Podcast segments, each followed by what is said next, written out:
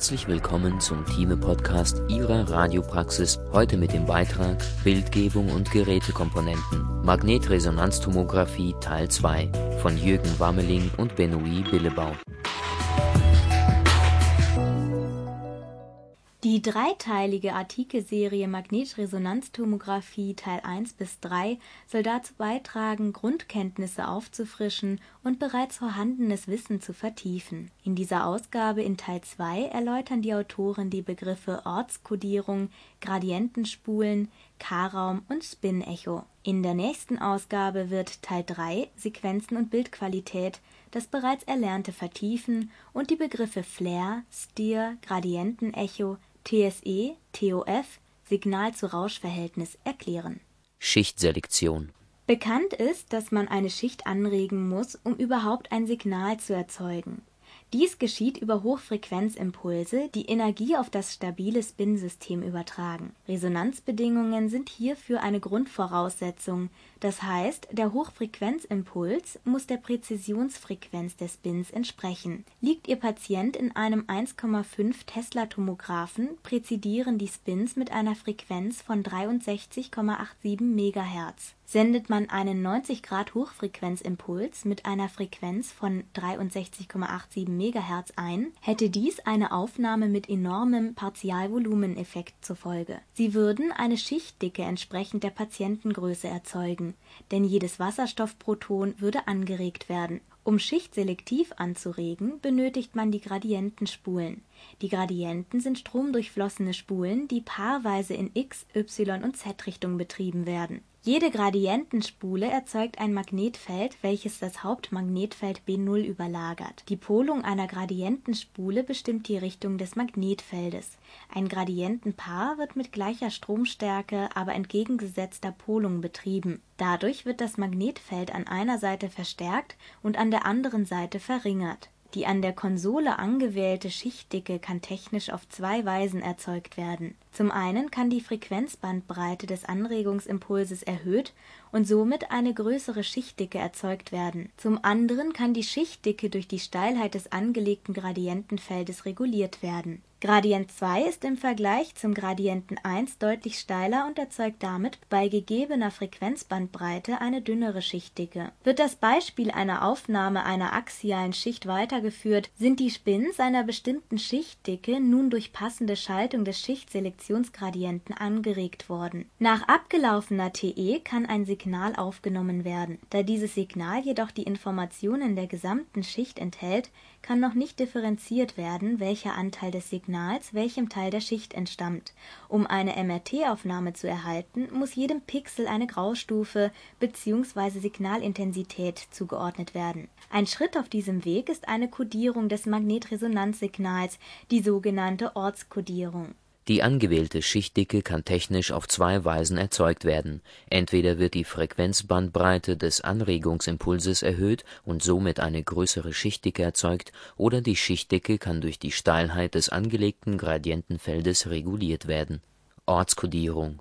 Nachdem die Quermagnetisierung in der axialen Schicht erzeugt wurde, muss nun das Signal vor der Messung kodiert werden nach der Schaltung des Schichtselektionsgradienten des Z-Gradienten wird der Phasenkodiergradient, der y-Gradient, eingeschaltet. Der Phasenkodiergradient bewirkt eine lineare Magnetfeldänderung in y-Richtung. In dem genannten Beispiel sind die Spins in Pixel A und B einem stärkeren Magnetfeld ausgesetzt als die Spins in Pixel C und D. Dementsprechend präzidieren sie mit einer höheren Frequenz der Phasenkodiergradient wird nach kurzer Zeit wieder ausgeschaltet und alle Spins präzidieren wieder mit gleicher Frequenz. Allerdings liegt nun ein Phasenunterschied vor nach der Anregung waren zunächst alle Spins in Phase. Die höhere Präzisionsfrequenz, bedingt durch den Gradienten, führt nach dem Abschalten des Gradienten zu einem Phasenvorsprung der Spins in Pixel A und B gegenüber den Spins in Pixel C und D. Damit ist der erste Teil der Kodierung abgeschlossen. Um zum Beispiel auch die Spins in Pixel A von den Spins in Pixel C unterscheiden zu können,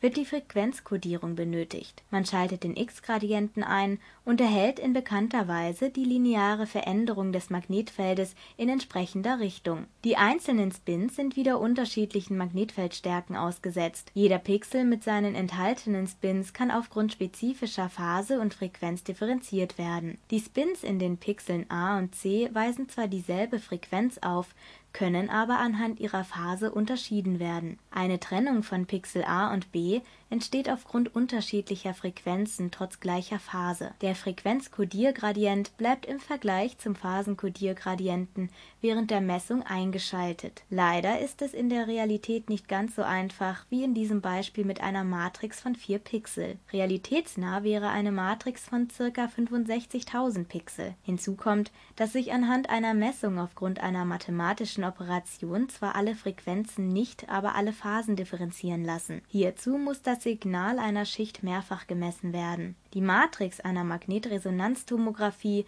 besitzt eine Phasenkodierrichtung und eine Frequenzkodierrichtung. Die Anzahl der Pixel in Phasenkodierrichtung bestimmt über die Anzahl der Messungen einer Schicht bis zur fertigen Aufnahme. Wenn Sie beispielsweise mit einer Matrix von 256 Pixeln in Phasenkodierrichtung arbeiten, benötigen Sie 256 Messungen einer Schicht, um daraus ein Ihnen bekanntes Magnetresonanzbild zu berechnen. Der Schichtselektionsgradient ermöglicht die schichtselektive Anregung. Im Anschluss wird der Phasenkodiergradient ein und wieder ausgeschaltet. Es entstehen Phasendifferenzen innerhalb des angeregten Volumens. Im letzten Schritt der Kodierung wird der Frequenzkodiergradient eingeschaltet, um das Volumen in einzelne Frequenzbereiche zu unterteilen. Der Frequenzkodiergradient bleibt für die Dauer der Messung eingeschaltet. Die schnelle Schaltung der Gradienten zum Beispiel während der Ortskodierung, bewirkt das typische Klopfgeräusch einer magnetresonanztomographischen Untersuchung. Die Anzahl der Pixel in Phasenkodierrichtung bestimmt über die Anzahl der Messungen einer Schicht bis zur fertigen Aufnahme. Der K-Raum das Magnetresonanzsignal ist sehr komplex. Enthalten sind neben Informationen zu Kontrast und Ortsauflösung auch die Informationen zur Phase und Frequenz, die durch die Schaltung der Gradienten erreicht wurde. Mit einer konventionellen mathematischen Methode wäre es fast unmöglich, diese Informationen zu isolieren. Der K-Raum bietet eine effektive und schnelle Lösung des Problems. Der K-Raum ist maßgeblich für die Bildqualität jeder Magnetresonanzaufnahme. Für alle medizinisch-technischen Radiologieassistenten ist es daher wichtig, die Grundzüge dieser Art von Datenverarbeitung zu verstehen. Definiert wird der K-Raum als mathematischer Raum. Jetzt fragen Sie sich bestimmt, was damit gemeint ist. Versuchen Sie den K-Raum als Zwischenspeicher des Magnetresonanzsignals zu verstehen. Ein französischer Wissenschaftler namens Joseph Fourier entwickelte im Jahr 1822 eine Methode, die es erlaubt, kontinuierliche aperiodische Signale in ein kontinuierliches Spektrum zu zerlegen. Klingt sehr mathematisch, ist aber die Lösung unseres Problems. Um die Fourier-Transformation ohne mathematische Gleichung zu verstehen,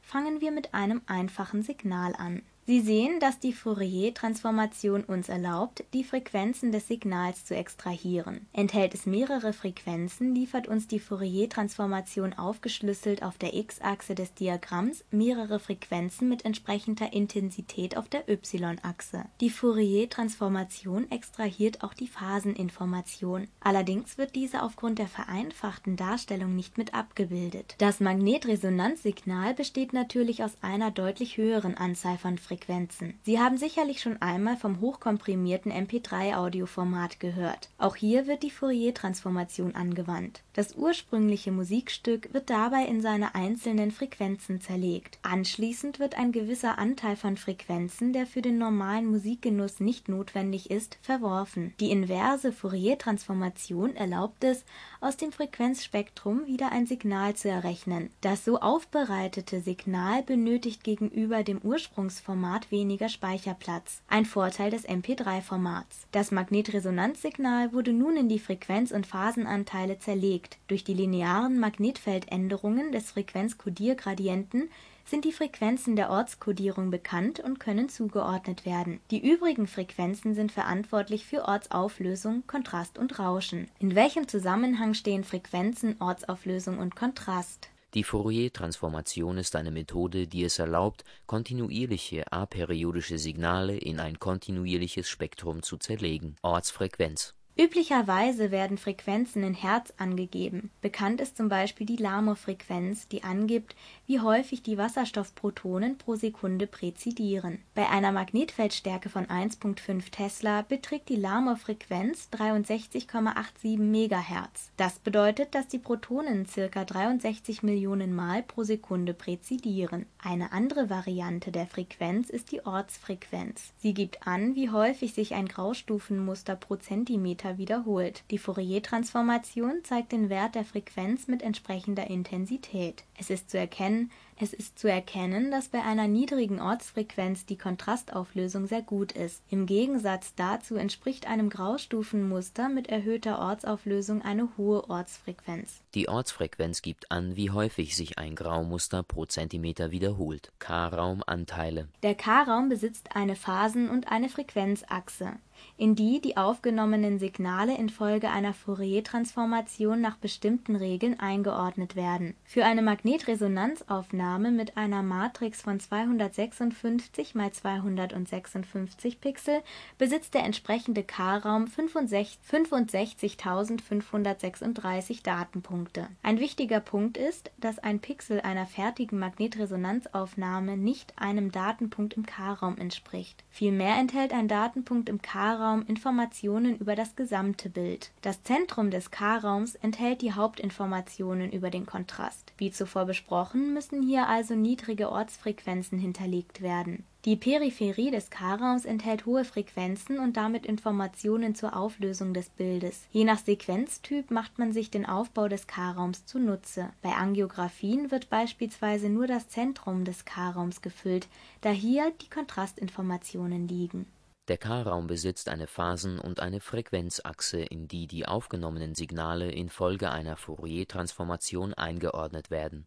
die Spin-Echo-Sequenz. Eine Standardsequenz im Magnetresonanztomographen ist die Spin-Echo-Sequenz. Zu Beginn einer Spin-Echo-Sequenz wird der Schichtselektionsgradient eingeschaltet um die schichtselektive Anregung für den folgenden 90-Grad-Impuls zu ermöglichen. Die entstandene Quermagnetisierung unterliegt nun den Relaxationsprozessen T1, T2 und T2 die parallel ablaufen. Durch die Schaltung des Phasenkodiergradienten wird der erste Schritt der Ortskodierung eingeleitet. Der T2-Effekt wird das Signal in kurzer Zeit zerfallen lassen und es ist nicht möglich, eine T1 oder T2 gewichtete Aufnahme zu erstellen. Um dies zu verhindern und das Signal länger aufrechtzuerhalten, wird ein 180-Grad-Impuls eingestrahlt, der sogenannte Refokussierungsimpuls. Die zuvor durch die T2-Sternrelaxation verursachte Dephasierung wird rephasiert. Die Spins laufen wieder zusammen und erzeugen das Spin-Echo. Vergleichen kann man die Spins mit Läufern auf einer Leichtathletikbahn. Lässt man die Läufer, die Spins, die mit unterschiedlichen Geschwindigkeiten unterwegs sind,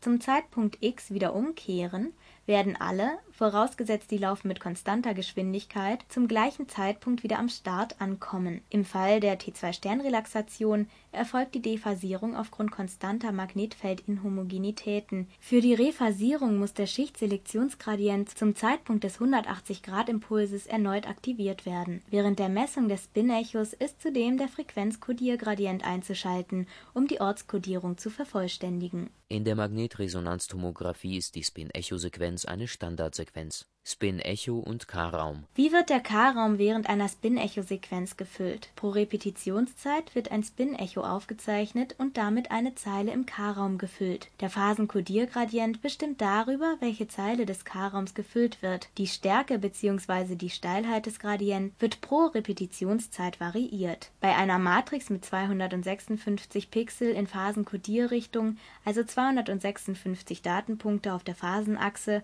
müssen 256 Messungen des Echos mit jeweils unterschiedlicher Phasenkodierung vorgenommen werden. Je mehr Messungen durchgeführt werden müssen, desto länger wird die Untersuchungszeit bei einer Nullstellung des Phasenkodiergradienten wird das Signal in die mittlere Zeile des K-Raums geschrieben. Das Signal zeigt seine maximale Intensität ohne Phasenverschiebung. Umso weiter man nach oben bzw. unten im K-Raum geht, umso steiler wird der Phasenkodiergradient geschaltet. Dies hat zur Folge, dass innerhalb dieses Echos eine größere Phasenverschiebung vorliegt. Die Signalanteile können feiner differenziert werden was sich positiv auf die Ortsauflösung auswirkt. Die verstärkte Phasenverschiebung führt aber auch zum Signalverlust. Beide Phänomene unterstreichen die Tatsache, dass Informationen in der Peripherie des K-Raums maßgeblich zur Ortsauflösung der Aufnahme beitragen. Je näher man an das Zentrum gelangt, desto geringer werden die Phasenverschiebungen und desto stärker wird das Signal. Dies spricht für die Kontrastinformationen im Zentrum des K-Raums. Das Zentrum des K-Raums enthält die Kontrastinformationen des Bildes. Kernaussagen die Ortskodierung erfolgt durch verschiedene Gradienten, die das Hauptmagnetfeld überlagern. Die so entstandenen lokalen Magnetfeldänderungen führen zu unterschiedlichen Präzessionsfrequenzen der Wasserstoffprotonen und ermöglichen dadurch die schichtselektive Anregung. Jedes Pixel ist nach der Ortskodierung anhand von Frequenz und Phase eindeutig zu charakterisieren. Die Fourier-Transformation ermöglicht es, ein Signal in Phasen und Frequenzanteile zu zerlegen. Der K-Raum ist ein mathematischer Raum und dient als Zwischenspeicher der Magnetresonanzsignale. In einer Spin-Echo-Sequenz wird pro Repetitionszeit eine Zeile des K-Raums gefüllt. Die Peripherie des K-Raums enthält die Auflösungsinformationen des Bildes. Das Zentrum des K-Raums enthält die Kontrastinformationen des Bildes. Je mehr Zeilen im K-Raum gefüllt werden müssen, desto länger die Untersuchungszeit. Der 180-Grad-Hochfrequenzimpuls einer Spin-Echo-Sequenz bewirkt eine Rephasierung des Spins und somit das Spin-Echo. Wir hoffen, Ihnen hat unser Podcast gefallen und wünschen Ihnen viel Spaß bei der Umsetzung. Bis zum nächsten Mal.